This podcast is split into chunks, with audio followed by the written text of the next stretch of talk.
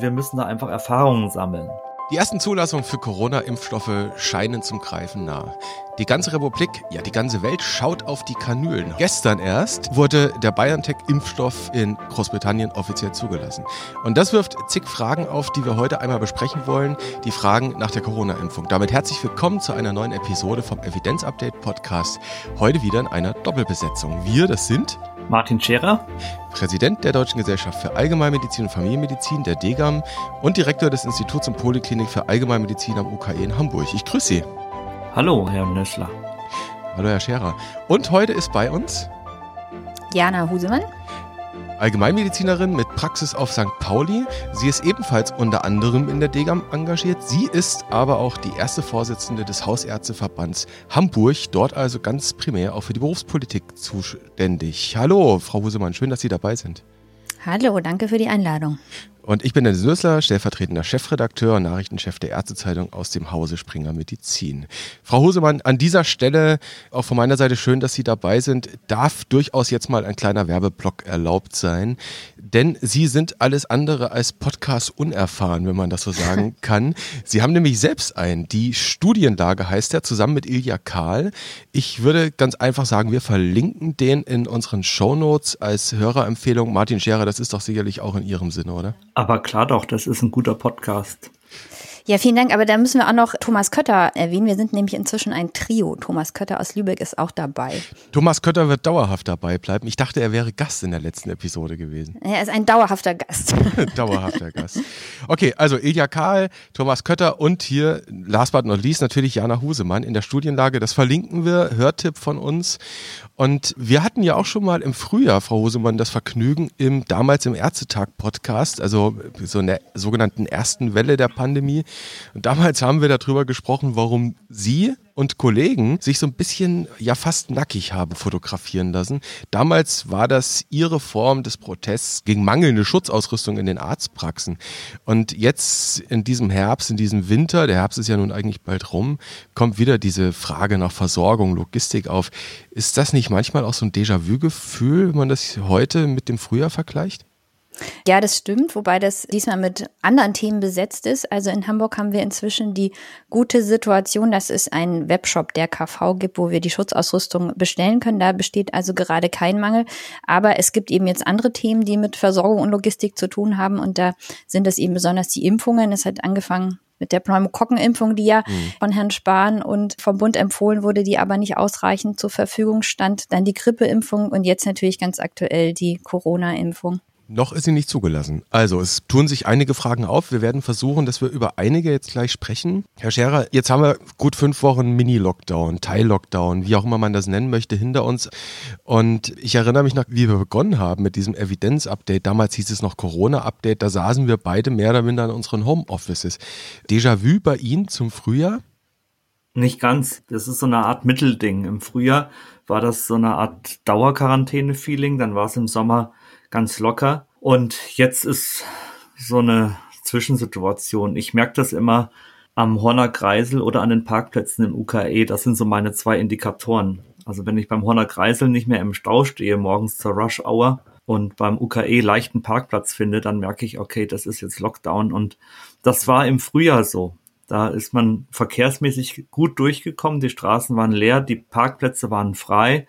Das ist jetzt anders. Das öffentliche Leben ist nicht ganz so runtergefahren, wie es im Frühjahr war, aber es ist auch deutlich spürbarer runtergefahren als im Sommer.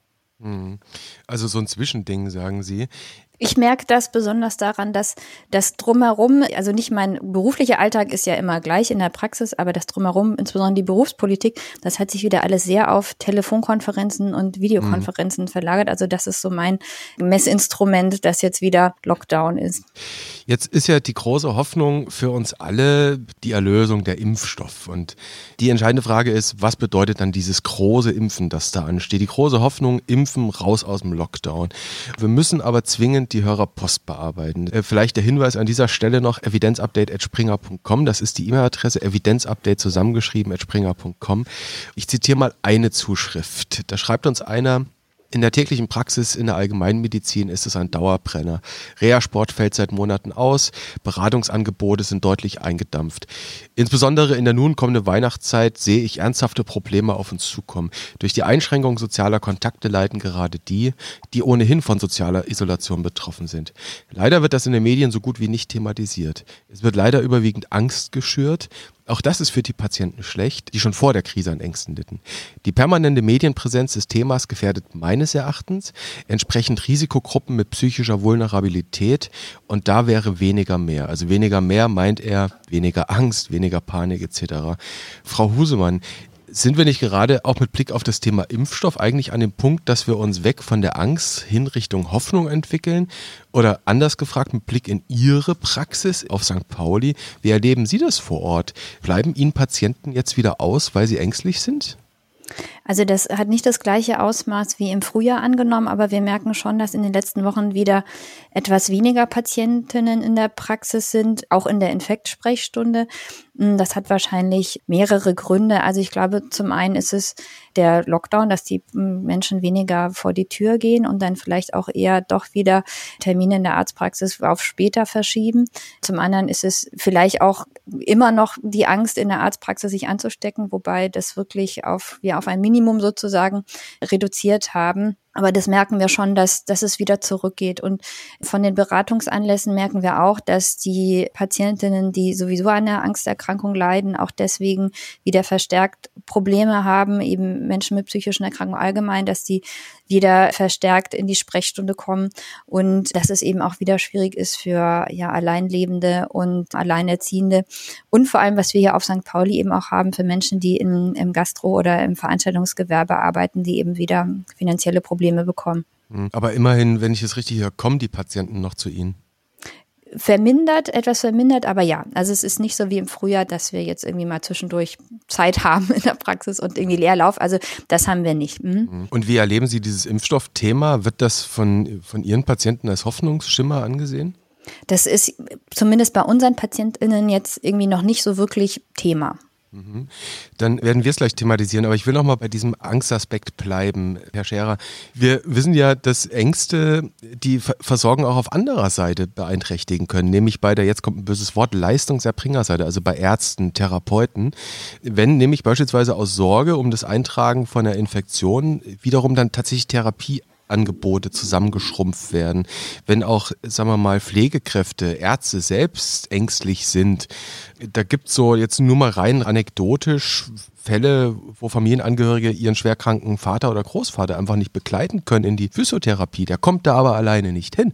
Und der Taxifahrer bringt ihn da nicht rein. Das heißt, die Physiotherapie bleibt liegen. Und der hat eine Spinalkanalstenose höhergradig. Also da fragt man sich, ist das gut für diesen Menschen, ja? Oder Menschen mit Suchterkrankungen, ähm, wo auf einmal dann die Angebote in der Suchthilfe zurückgefahren werden, eben aus Infektionsschutzgründen. Herr Scherer, wie bewerten Sie diese, diese Ängstlichkeit? Ja, das sind unterschiedliche Ebenen. Also einmal die Patientenebene und dann die Therapeutenebene. Nehmen wir mal das Letztere, wenn Sie sagen, dass Angehörige gar nicht mehr mit dürfen, um Begleitpersonen zu sein bei bestimmten Therapien. Das können Ängste sein auf Therapeutenseite oder auf Behandlerseite. Das können aber auch überschießende Hygienekonzepte sein. Also da müsste man genau hingucken, was da im Einzelfall los ist. Aber vielleicht kann ich ja mal aus unserem neuen Strategiepapier zitieren, das noch unter Verschluss ist, wo wir noch dran feilen. Das neue Papier der Degam, das wird nächste Woche rauskommen. Und da will ich Ihnen mal einen Satz vorlesen. Der wird heißen, Entängstigung bei gleichzeitiger Wachsamkeit und Solidarität ist eine grundlegende Voraussetzung dafür, dass auch in Pandemiezeiten die notwendige Versorgung realisiert wird. Das ist ein Satz, der uns sehr wichtig war und der genau diesen Punkt auch adressiert, weil wir eben davon ausgehen, dass die Krankenhäuser erstmal per se sichere Orte sind, dass Covid-19 keine klassische nosokomiale Infektion ist. Es ist nicht nicht eine nosokomiale Infektion. Das heißt, man kann es schon in Krankenhäusern bekommen, aber nicht primär. Und genauso sind auch die Praxen eigentlich sichere Orte. Und das ist eine wichtige Info, die bei den Patientinnen und Patienten ankommen muss, dass Praxen Hygienekonzepte haben und dass jede einzelne Praxis alles dafür tut, sicher zu sein. Jana Husemann hat es ja schon angesprochen, wie gut die Infektpatienten getrennt werden von Patienten ohne Symptomen. Und wenn man mal ein bisschen zurückschaut, Stichwort Déjà-vu, Stichwort erste Welle, dann sind die Inanspruchnahmezahlen im März 2020 deutlich runtergegangen. Nicht nur in der Allgemeinmedizin, ob das jetzt die niedergelassene Onkologie ist, die Kardiologie, Neurologie, Endokrinologie, da können Sie nehmen, was Sie wollen. Die Inanspruchnahme ist um 40 Prozent runtergegangen im März und genauso gingen auch die Krebsmeldungen der Pathologen extrem runter im März und im April. Und da kann man nur mutmaßen, was das dann für die Versorgung bedeutet. Also Entängstigung, um die Patientinnen und Patienten in der Versorgung zu halten. Entängstigung würde wahrscheinlich jeder von uns dreien jetzt hier unterschreiben, oder? Frau Husemann, würden Sie auch unterschreiben? Entängstigung als wichtiges Schlagwort. Auf jeden Fall. Mhm. Ja. ja die, die Frage, die sich dann natürlich stellt, ohne dass wir jetzt das Degam-Papier, das wie gesagt jetzt eigentlich noch unter Verschluss ist, und jetzt hat er hier aus dem Nähkästchen geplaudert, Herr Scherer, die Frage, die sich dann natürlich stellt, ist, wie bewerkstelligen wir diese Entängstigung? Geht es da eher um das, ich zitiere mal auch eine letzte Episode, um das evidenzbasierte Regieren, also das quasi staatliches Handeln zur Entängstigung führen müsste?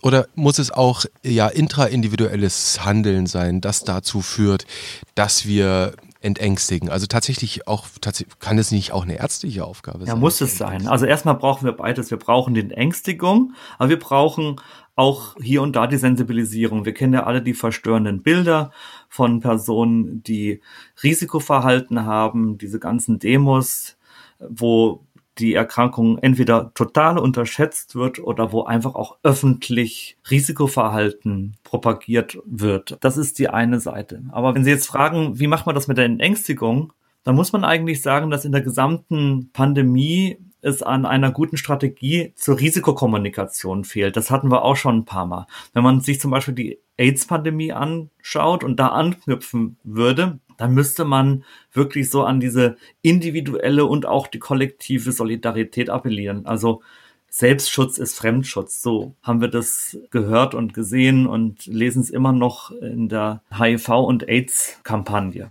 Und so eine Kampagne, die braucht man auch bei Corona. Also, dass man sagt, das ist jetzt eine Kampagne mit einer eher dezentralen Umsetzung, die wirklich von der Kita bis zum Altenheim in Betrieben, in Stadtteilen, in Freizeiteinrichtungen, dass solche Kampagnen, solche Aufklärungsaktionen, dass sie wirklich notwendiger Bestandteil sind und dass man dadurch dann eben das präventive Verhalten maximiert. Und das hat bei HIV, AIDS hat das ganz gut geklappt. Und das hat auch geklappt, ohne dass man ein Klima der Angst hatte, sondern das war so dieser Solidaritätsgedanke, der da sehr gut rausgearbeitet wurde. Mhm.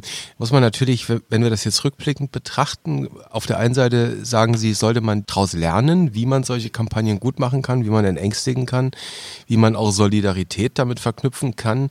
Auf der anderen Seite müssen wir bei der nachgelagerten Betrachtung auch immer dazu sagen, die haben damals auch ihre Zeit gebraucht, bis sie solche Kampagnen entwickelt hatten, wie die AIDS-Epidemie quasi auftauchte Ende der 80er Jahre, war am Anfang auch Hysterie da. Mir fällt da so ein CSU-Politiker aus Bayern ein, der ganz interessante Vorschläge damals präsentiert hatte. Also ein bisschen Zeit werden wir brauchen für sowas als Gesellschaft. Ja, wir müssen halt mit allem schneller sein. Wenn wir schneller werden mit Impfstoffentwicklung, müssen wir auch mit solchen Risikokommunikationsaktionen schneller werden. Ja, apropos Risikokommunikation.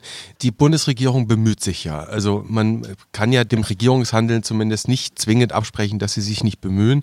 Da gab es jetzt jüngst eine Kampagne vom Bundesgesundheitsministerium, Hashtag Ich hatte Corona. Auch das sollten wir einfach mal verlinken. Das ist eine Social-Media-Kampagne. Beispielsweise auf Twitter kann man sich da Videoclips anschauen und das sollen Menschen sein, die selbst Covid-19 erkrankt waren oder Angehörige dadurch verloren haben. Und das Ministerium schreibt über diese Kampagne, sie wollten der Krankheit damit ein Gesicht geben. Und es gibt ja auch diese Regierungskampagne mit den besonderen Helden, wo quasi die Couch Potatoes so ein bisschen geehrt werden fürs Nichtstun, für die Kontaktbeschränkung. Wenn ich jetzt nochmal zurückkomme zu Hashtag Ich hatte Corona, ist das jetzt eine gelungene Personalisierung von Erkrankungen, ja, so eine Entmystifizierung oder ist das nicht eigentlich auch im Zweifel mit der Gefahr behaftet, dass man damit wiederum überdramatisiert, Herr Scherer? Ich habe das jetzt noch nicht gesehen und aber es hört sich überhaupt nicht gut an, wie Sie das beschreiben. Mhm. Also das ist so wie sich das anhört, wie gesagt vorbehaltlich, dass ich es mir mal selber angeguckt habe. Aber so wie sich das anhört, ist es eine Ästhetisierung von Leiden, mit der ich Probleme habe. Das ist so eine Mischung aus Ästhetik und Moral, die schwer verdaulich ist. Die Pandemie, die betrifft uns alle und was soll es für einen Sinn haben, einzelne Personengruppen herauszugreifen? Ich verstehe natürlich den Grundgedanken, dass man sagt, es ist jeder, der an Covid-19 verstorben ist, ist einer zu viel. Das sind fürchterliche Schicksale, das sind Tragödien, jeder einzelne für sich oder jeder einzelne für sich. Aber die Frage ist dann natürlich auch, wie balancieren wir dann auch unsere Anteilnahme? Also äh, machen wir dann auch einen Hashtag, äh, ich wurde im Lockdown Opfer häuslicher Gewalt oder Hashtag, bei mir wurde in der Pandemie eine Krebserkrankung oder ein Herzinfarkt äh, nicht rechtzeitig erkannt. Also machen wir für Menschen, die unter Kollateralschäden leiden in der Pandemie, machen für die dann auch Hashtags. Also Worauf ich hinaus will, ist, dass wir dadurch ein falsches Medizinverständnis transportieren, dass wir eine Hierarchisierung zwischen einzelnen Erkrankungen machen, dass wir eine Gewichtung von Leiden machen. Das sollten wir nicht tun. Hm, da sind wir fast, vielleicht, vielleicht müssen wir uns an anderer Stelle nochmal damit befassen. Es wird ja von uns tatsächlich jetzt auch gewünscht, regelmäßig von Hörerinnen und Hörern, dass wir auch ja andere Fächer und Professionen mal zu Gast hier haben. Äh, wir sind fast schon hier so ein bisschen in der kritischen Theorie in der Frankfurter Schule. Vielleicht müsste man das Thema Ästhetisierung von Krankheit nochmal auf einer ganz anderen Ebene aufgreifen. Aber Frau Husemann, ist Ihnen diese Kampagne bekannt? Hashtag Ich hatte Corona? Hm, ja, ich habe das schon gesehen und ich kann mich da so ein bisschen anschließen. Also ich finde das auch echt schwierig. Ähm, wie gesagt, sehe ich auch so, jedes Einzelschicksal ist schlimm. Aber ich frage mich dann auch gleichzeitig, was will dieser Spot jetzt erreichen, indem er da so ausgestrahlt wird. Also ich könnte mir vorstellen, dass Corona-Leugner, die werden das als irgendwie Propagandavideo oder eben als Einzelfälle irgendwie abtun und bei Leuten, die schon Angst haben und sich an alles halten, verstärkt ist das wahrscheinlich. Und ich denke eben, dass Angst auch kein, kein guter Ratgeber ist, sondern eben eher Aufklärung. Und da bin ich auch ganz bei Martin Scherer, dass es da irgendwie eine bessere Kommunikation braucht. Und ich finde die HIV-Kampagne da auch ein gutes Beispiel. Das hat ja auch viel auf Entängstigen gesetzt. Ne? Das ist ja dieses Mach's nicht ohne und so. Da wurden ja jetzt auch keine AIDS-Patienten irgendwie im Endstadium gezeigt, um das zu erreichen. Ich glaube, das schafft man damit eben auch nicht. Und so Stichworte werden eben irgendwie auch humorvoll, eingängig, niedrigschwellig, solche Sachen. Deswegen finde ich tatsächlich diese andere Kampagne, die finde ich gar nicht so schlecht, ehrlich gesagt. Natürlich mhm. spiegelt die nicht die ganze Wirklichkeit wieder und natürlich ist es nur ein Teil davon, aber also das hätte ich tatsächlich dem Bund gar nicht zugetraut, dass das so ein, so ein ironisch lustiges Video eigentlich auf die Beine stellt. Also der Kampagne kann ich viel mehr abgewinnen als der Ich hatte Corona-Kampagne. Da war vor allem du hast es angesprochen, Jana, da war vor allem auch Humor drin. Also erstmal, ja. ähm, es hieß, glaube ich, mach's mit. Und das hat ja auch so eine Doppeldeutigkeit und auch diese, diese Plakate, die waren ja zum Teil so lustig, die hat man sich ja einfach gerne angeschaut. Die hatten einen gewissen Unterhaltungswert. Und das ist was, was hier jetzt völlig verloren geht. Es ist alles so bierernst. Mhm. Der Humor ist ganz verboten. Wenn man irgendwas Humorvolles sagt oder denkt, dann ist man gleich ein Verharmloser. Und so eine Leichtigkeit, die fehlt im Augenblick. Ich muss immer an Hella von Sinn denken, wenn ich an HIV-Kampagnen denke. Mhm. Wird ähm, genau an der Kasse, ne? Rita, was kosten die Kondome? Ich genau. glaube, das war der Spruch. Die Bundesregierung bekommt ja Gelegenheit, unter Beweis zu stellen, dass sie es besser kann und dass sie vielleicht aus den HIV-Kampagnen gelernt hat. Es soll ja eine groß angelegte Kampagne zur Corona-Impfung geben. Das ja, da wird es jetzt ja auch einen Wechsel bei der BZGA geben und mal gucken, vielleicht sind wir dann mit der neuen Kommunikation oder Kampagne auch ein bisschen eher zufrieden. Hm.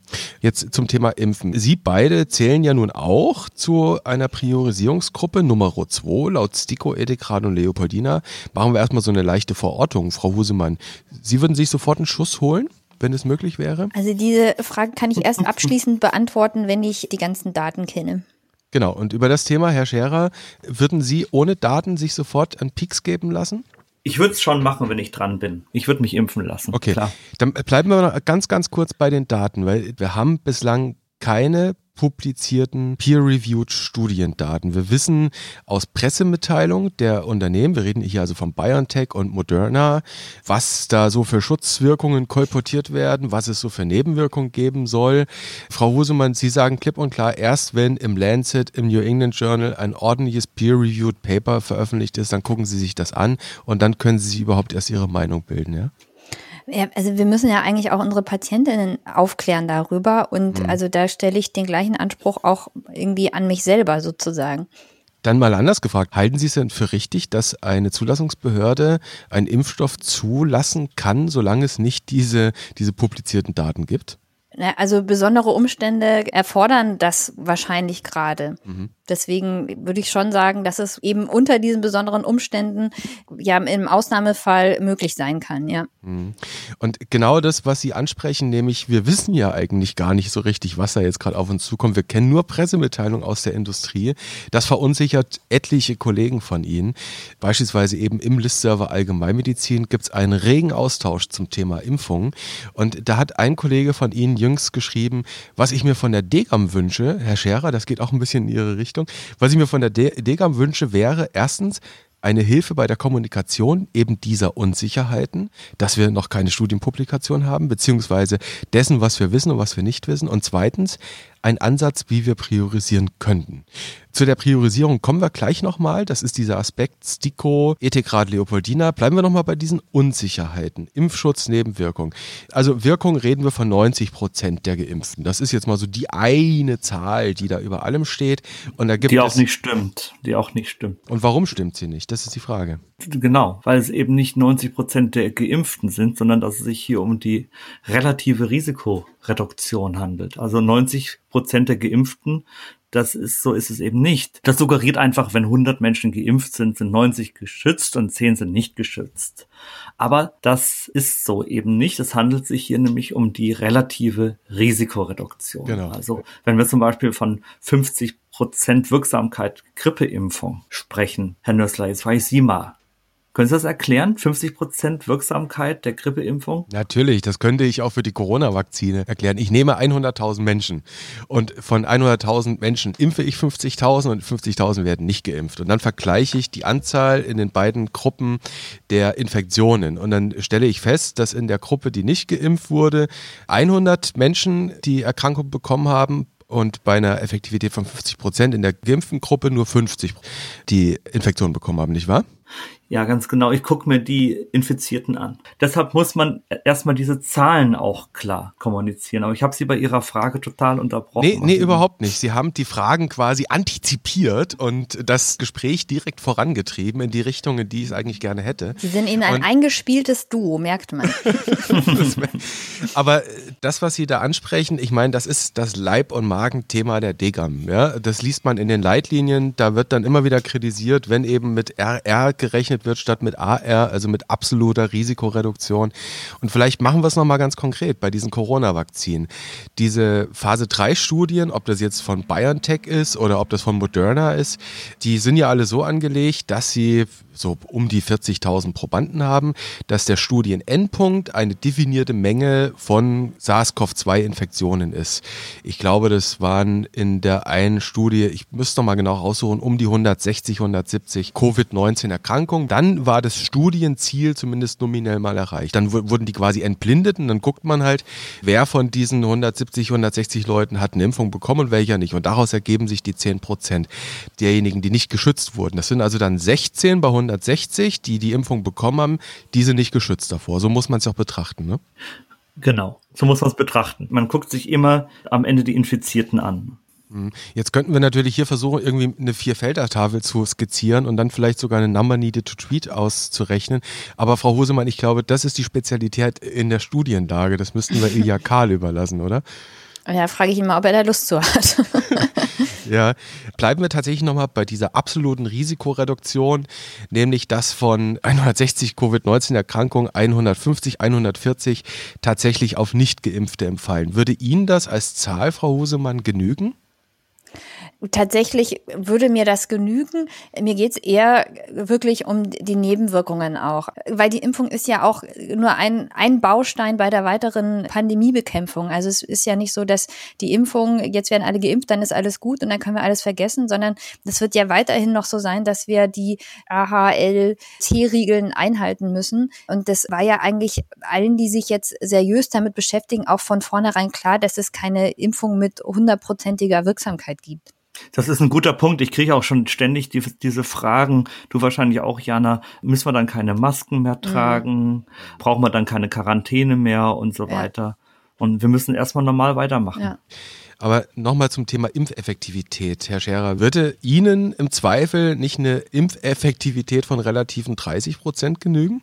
Nein, würde mir nicht. Wir wollen schon versuchen, dann mit einer Impfung auf so eine Art Herdenimmunität hinzuarbeiten. Und da brauchen wir 60 bis 70 Prozent der Bevölkerung. Mhm.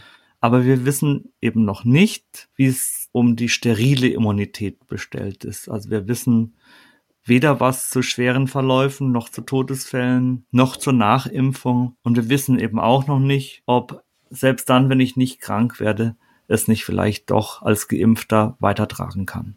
Mhm. Frau Hosemann, jetzt wollen wir mal tatsächlich über die unerwünschten Wirkungen reden, über die Side-Effects, über die Adverse Events. Vielleicht mal zunächst, wir sind ja hier in der Situation, dass auf einmal ein Impfprinzip erstmal zugelassen wird weltweit.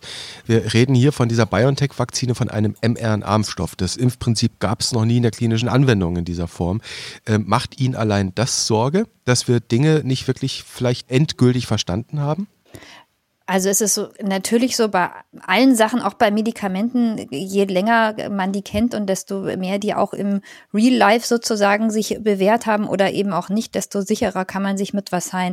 Für mich wäre das jetzt aber kein Grund, die Impfung irgendwie abzulehnen, nur weil das ein neues Wirkprinzip ist. Eine Wissenschaft entwickelt sich ja auch weiter und das Wirkprinzip an sich macht mir jetzt keine Angst. Dann drehen wir es mal um. Welche unerwünschten Wirkungen würden Sie denn für eine Impfung für sich und ja auch für Ihre Patienten tolerieren? Wie weit würden Sie gehen? Ja, also kurzfristige äh, lokale Reaktionen an der Einstichstelle oder grippeähnliche Symptome oder dass man sich für wenige Tage irgendwie abgeschlagen oder krank fühlt, das finde ich ist auf jeden Fall tolerabel. Es geht schon eher um eventuelle langfristige Nebenwirkungen, aber das liegt eben hier jetzt in der Natur der Sache, dass wir eigentlich nicht so wirklich Zeit haben, das langfristig jetzt erstmal nachzubeobachten. Das ist das, was Sie da ansprechen, das sind diese Grad 2 Grad 3 Ereignisse, ja, Schmerzen, Abgeschlagenheit, Myalgien, Arthralgien, Kopfschmerzen, was man tatsächlich auch von der Grippeimpfung kennt. Wäre das auch für Sie so akzeptabel in dieser Range, Herr Scherer? Das wäre auch für mich akzeptabel. Und die Sorge, wir haben es ja erlebt 2010, als es dann tatsächlich diese pandemische Grippeimpfung gab gegen H1N1. Pandemrix. Pandemrix, genau richtig. Und dann gab es ja relativ rasch erste Berichte über einen möglichen Zusammenhang mit Narkolepsie. Gerade Schweden hat ja sehr, sehr viel geimpft seinerzeit. Da gab es ja mhm. wirklich ein staatliches Impfprogramm und da hat man dann doch etliche Fälle gefunden. Sind das so die Sorgen, die Sie sich machen, dass man tatsächlich sowas jetzt einfach gar nicht abschätzen kann? Ich mache mir die Sorgen jetzt nicht so sehr, weil einem dann die biologische Plausibilität auch meistens weiterhilft. Natürlich fehlen uns die Langzeitdaten. Also wir wissen, dass der Vektorimpfstoff vielleicht so in 18 bis 20 Prozent Fieber macht, in fast 70 Prozent Kopfschmerzen, BioNTech 17 Prozent Kopfschmerzen. Also sind Zahlen, die hat man schon. Vor diesen ganz schlimmen Nebenwirkungen habe ich persönlich jetzt keine Angst, keine Sorge.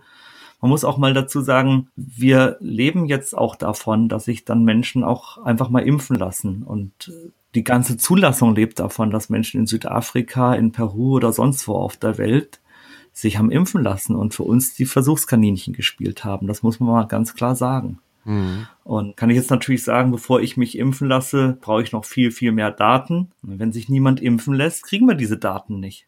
Also können wir alle auch durch ein wenig Mut dazu beitragen, dass diese Daten entstehen. Mhm. Ich meinte vorhin, als ich gesagt habe, dass ich erstmal Daten brauche, auch nicht die Langzeitdaten, sondern dass erstmal jetzt alles veröffentlicht wird, damit ich mir angucken kann, was haben wir überhaupt.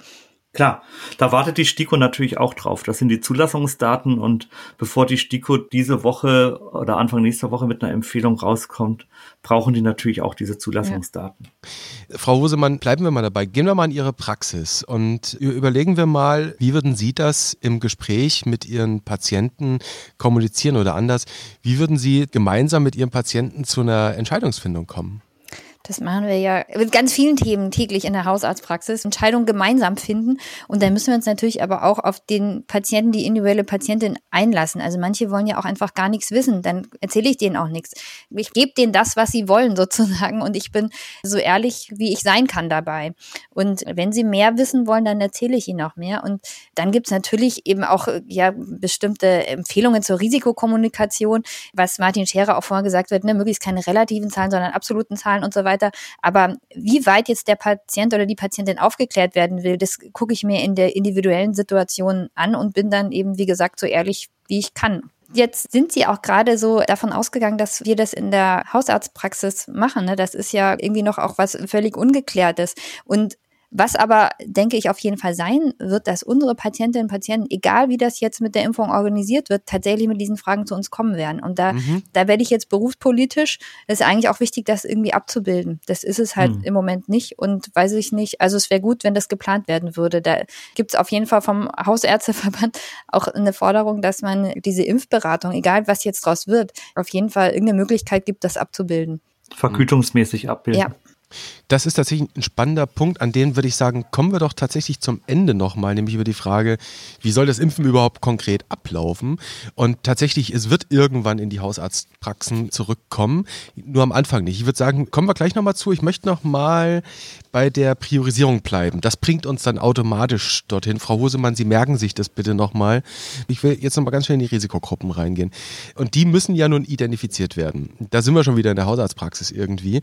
Es gibt ein paar Dinge, die man sich denken kann. Pflegebedürftige könnte die Pflegekasse anschreiben über so ein Einladungsschreiben, die Krankenkassen könnten auch gucken, wer über 60 ist und könnten Einladungsmailings machen. Das kriegen die ja sonst auch ganz gut hin bei Früherkennungsuntersuchungen. Es könnten auch Meldebehörden machen. Die wissen ja auch, wie alt wir sind und könnten sagen, ich schreibe einfach mal alle über 60 oder über 65 an. Die entscheidende Frage ist dann tatsächlich aber die chronisch Kranken. Und das sind die, die in der Prio 1 sind. Das sind diejenigen, die zuerst geimpft werden sollen. Erst danach kommt ja das Gesundheitspersonal. Und nun gibt es Leute, die haben viele Erkrankungen, sind multimorbide, sind aber keine 60 und sind nicht in der Pflegekasse drin, sollen aber geimpft werden. Woher kriegen die ihren Attest? dass sie in so ein Impfzentrum dürfen. Und da kommen Hausärzte ins Spiel. Und wie, wie das genau laufen soll, das weiß man noch nicht. Ich möchte uns aber mal eine Stichwortgeberin hier in die Runde zu diesem Thema holen.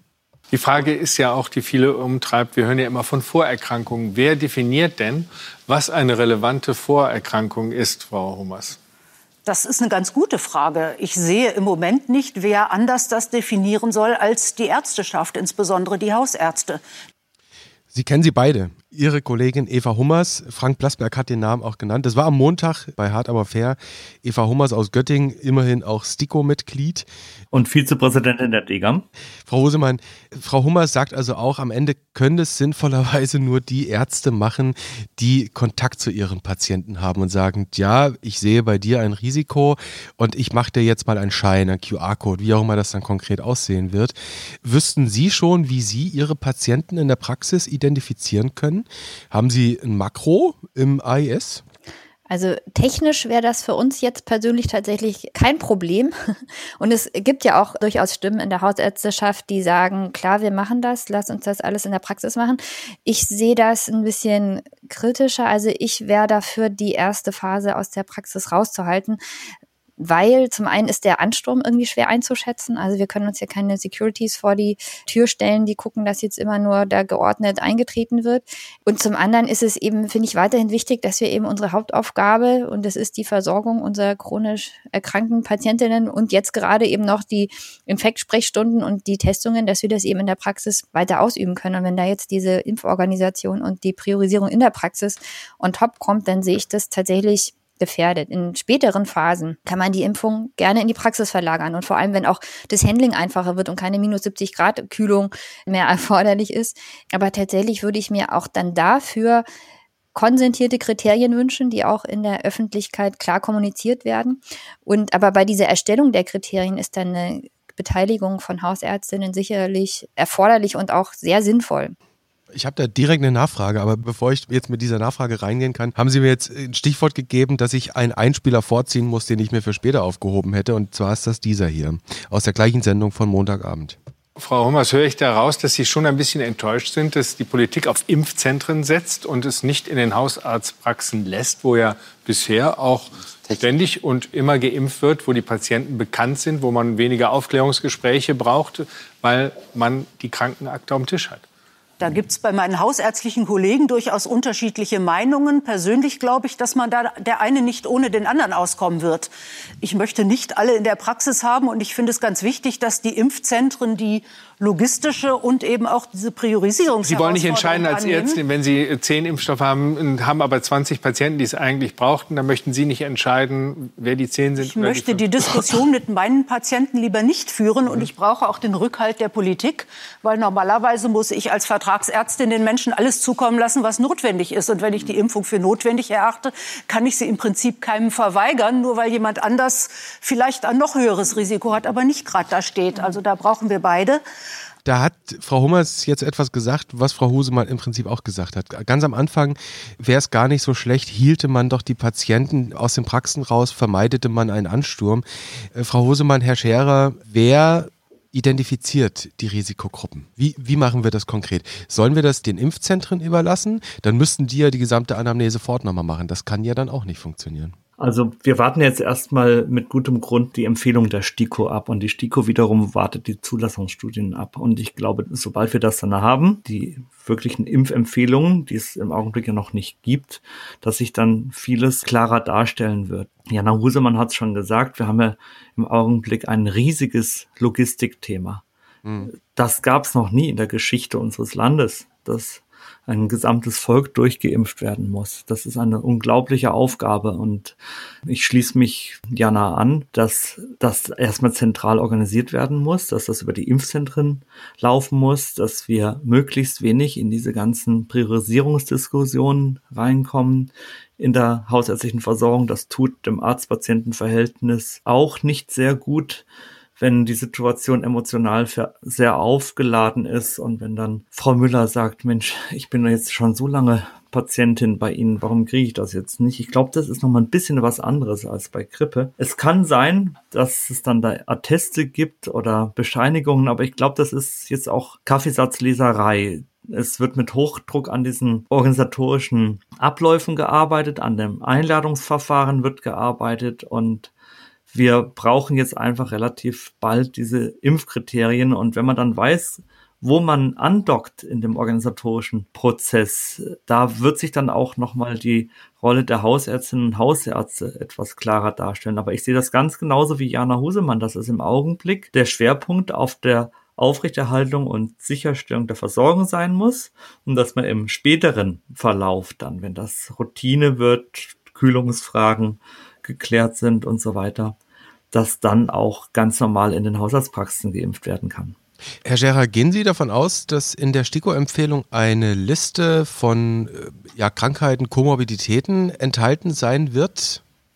Es gibt ja eine Liste beim GBA über vulnerable Gruppen. Da sind, ist das Alter mit dabei, da sind Schwangerschaften und Risikoschwangerschaften mit dabei, Herzinsuffizienz, Schlaganfall, Diabetes, Krebserkrankung, Niereninsuffizienz, COPD, ja. und so weiter. Also die Krankheiten kennt man. Die Frage ist, wie stellt sich das in einem Einzelfall dar? Wie wägt mhm. man das ab? Und aus der Epidemiologie wissen wir ja, dass das Alter ein unglaublich starker Prädiktor für einen fatalen Verlauf ist. Mhm. Stärker als jeder andere Prädiktor. Es gibt einen linearen Und, Zusammenhang sogar. Äh, sogar einen exponentiellen fast. Mhm.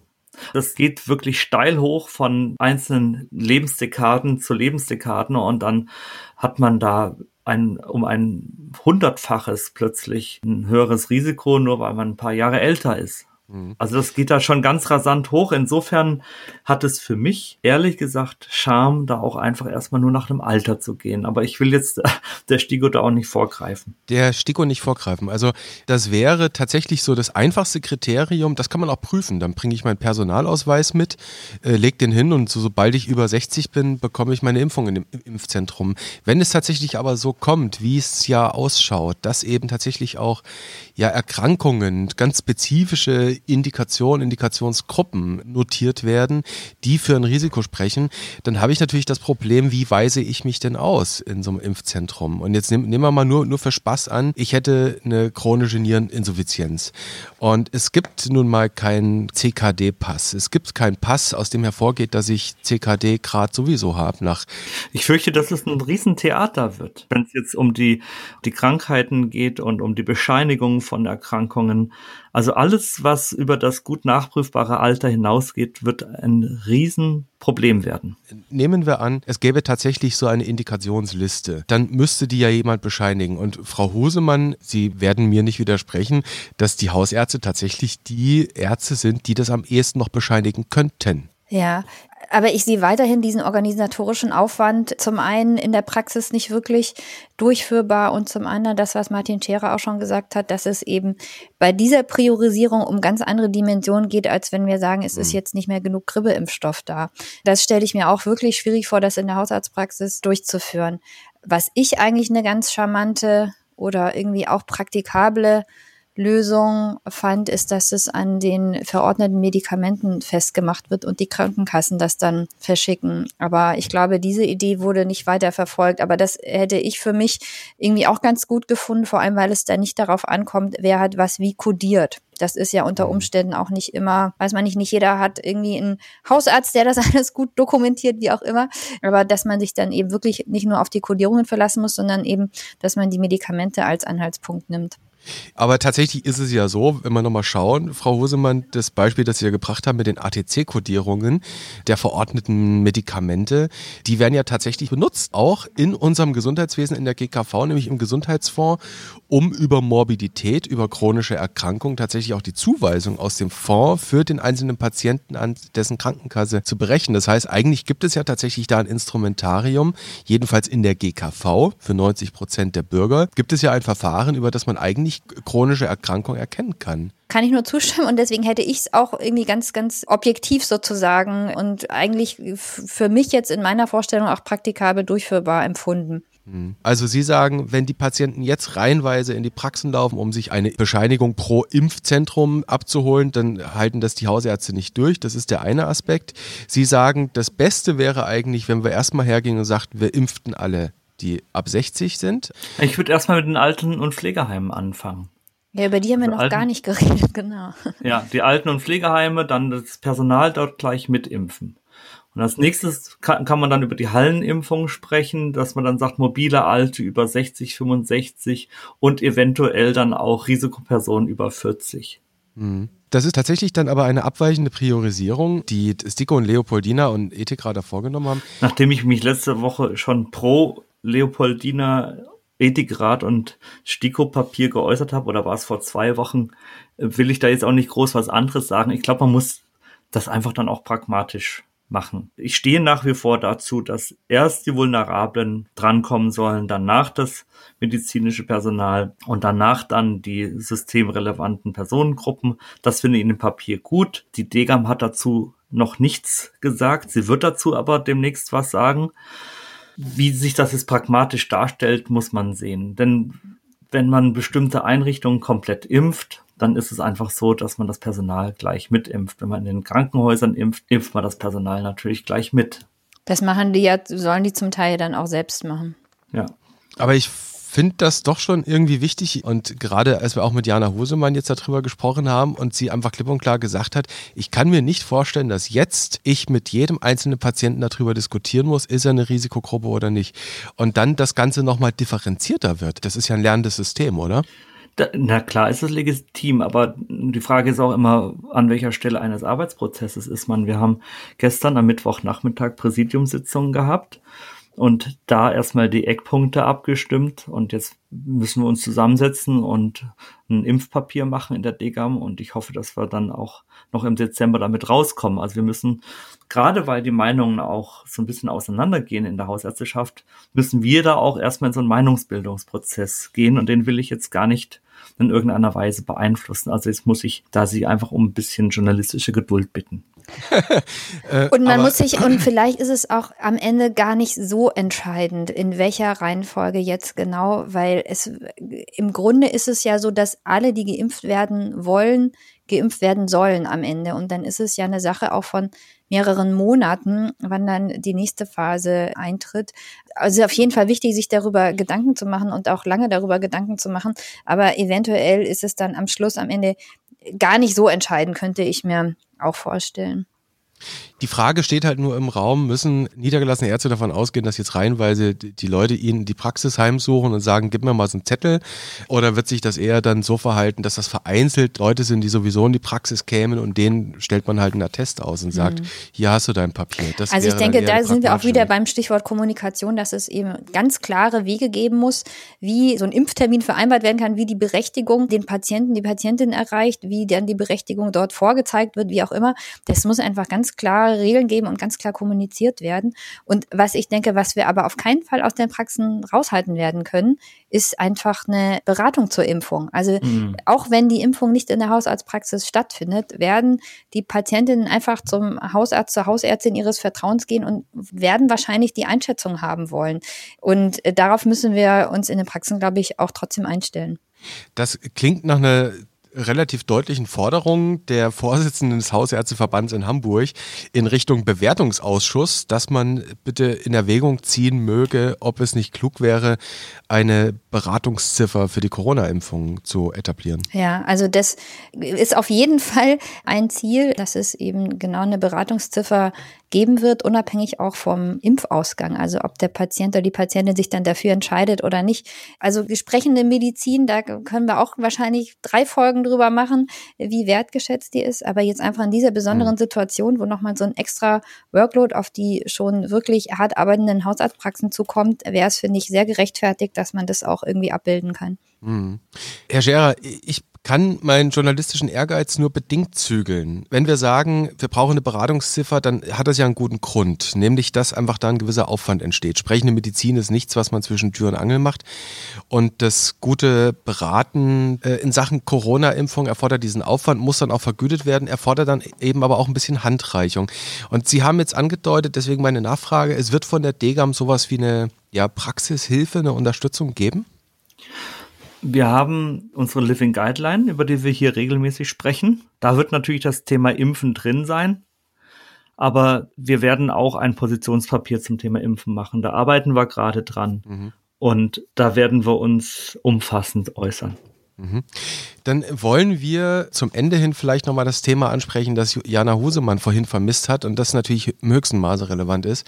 Das sind die Pflegeeinrichtungen. Und nun ist Teil der Impfstrategie der nationalen einerseits eben, dass wir erstmal diese Impfzentren einrichten. Das werden eine ganze Menge. Wahrscheinlich werden es am Ende fast so viele, wie wir Stadt- und Landkreise haben in der Bundesrepublik. Und an diesen Impfzentren beziehungsweise in den Regionen etabliert werden sollen ja mobile Teams zum aufsuchenden Impfen, die dann eben gerade in die Pflegeeinrichtung reinfahren, zu eben denjenigen, die nicht einfach mal mit dem Bus oder mit dem Taxi um die Ecke fahren können. Jetzt ist natürlich die Frage, ja, wer impft denn da? Eine Turnhalle macht noch keine Impfung. Am Ende braucht es dort ärztliches Personal, es braucht pflegerisches Personal, es braucht medizinische Fachangestellte. Man kann sich auch vorstellen, dass das zum Beispiel Katastrophenschutzzüge in Delegation übernehmen, also Sanitätszüge vom Roten Kreuz. Da gibt es ja durchaus Strukturen, die man einbinden kann, aber am Ende braucht es immer Ärzte. Und jetzt mal an Sie beide gefragt, die Sie eine Menge zu tun haben. Haben Sie sich schon auf so Listen eingetragen? Ähm, ich habe mich noch nicht eingetragen. Es gab vor ein paar Tagen ein KV-Telegramm, wo nach Ärzten gesucht wurde. Ich denke, ehrlich gesagt, dass ich in Hamburg, dass das kein großes Problem sein wird, dass ich da genug finden werden. Aber sollte ich hören, dass es da Not am Mann, an der Frau ist, dann werde ich mich da auch melden. Also ich glaube, da kann, kann jeder auch einen Beitrag zu leisten, wenn er möchte und wenn er deswegen nicht seine eigentliche Kernaufgabe, die in der Hausarztpraxis vernachlässigen muss. Gilt für mich genauso. 120 Euro ähm, haben wir gestern erfahren, soll es in Berlin geben. Stundenlohn allerdings. Äh, mit 120 Euro Stundenlohn, denke ich, wird man auch arbeiten können. Ne? Das ist jetzt, klingt nicht nach einem Ausbeuterjob, oder? Also in Hamburg steht es noch nicht fest. Aber es wird sicherlich in einer ähnlichen Größenordnung sein. Ich hoffe, die werden sich daran orientieren, ja. ja. Also Mindestlohn für impfende Ärzte in Impfzentren wäre, glaube ich, nicht gerechtfertigt, oder? Ja, das kann ich mir aber auch nicht vorstellen. All die Dinge sind im Fluss. Das ist mittlerweile fast schon so ein abschließender Satz in jeder Episode in diesem Evidenz-Update. Vielleicht zum Abschluss von Ihnen beiden. Was erwarten Sie? Was hoffen Sie, was in den nächsten zwei, ein, zwei, vielleicht drei Monaten passieren soll? Wohin die Reise gehen wird? Martin Scherer vielleicht. Ich bin optimistisch was das Impfthema anbelangt, sowohl die Organisation als auch der Impfstoff. Ich glaube, dass wir eine sehr gute Performance hinkriegen, sowohl beim Impfen als auch dann bei dem Ergebnis. Und was jetzt den Dezember anbelangt, hoffe ich jetzt einfach, dass die Zahlen einigermaßen im stabilen Bereich bleiben, dass wir dann auch über Weihnachten keinen großen Anstieg haben, dass wir jetzt dann auch nicht zu ausgelassen Party machen über Weihnachten und Neujahr und dass wir auch, das gibt's ja auch noch, dieses Lockdown-Thema dann halbwegs in den Griff kriegen, dass wir da in einen Bereich kommen, wo wir wieder halbwegs dieses normale öffentliche Leben reaktivieren können. Und zu guter Letzt, Jana Hosemann. Ja, also ich bin da auch vorsichtig optimistisch, was das Impfen angeht, sowohl was das für ja, Auswirkungen als weiterer Baustein in der Bekämpfung der Pandemie haben wird, als auch was die Impfbereitschaft angeht. Und für die Hausarztpraxen wünsche ich mir, dass der normale Betrieb sozusagen ähm, gut aufrechterhalten werden kann und dass die Leistungen, die die Hausarztpraxen auch schon in den letzten Monaten gezeigt haben, dass das auch weiter und vielleicht noch ein bisschen mehr wertgeschätzt wird. Das wiederum wäre dann ein Thema nicht beim GBA, dort auch, aber vor allem beim Bewertungsausschuss. Das werden wir im Blick behalten. Es war mir eine Freude, über dieses Thema zu reden, über dieses große Thema, wo wirklich viel noch im Fluss ist. Ich vermute, das wird ganz sicher nicht das letzte Mal gewesen sein, dass wir über das Thema Corona-Impfung gesprochen, über Corona schon gar nicht. Und vielleicht, Frau Hosemann, hören wir uns ja das ein oder andere Mal auch hier wieder. Ansonsten in jedem Fall hört man Sie dann immer in der Studienlage und Martin Scherer. Bei Ihnen freue ich mich natürlich ganz sicher, wenn wir uns in der kommenden Woche wiederhören an gleicher Stelle und auf gleicher Welle. Vielen Dank an Sie beide. Danke ebenfalls. Danke auch.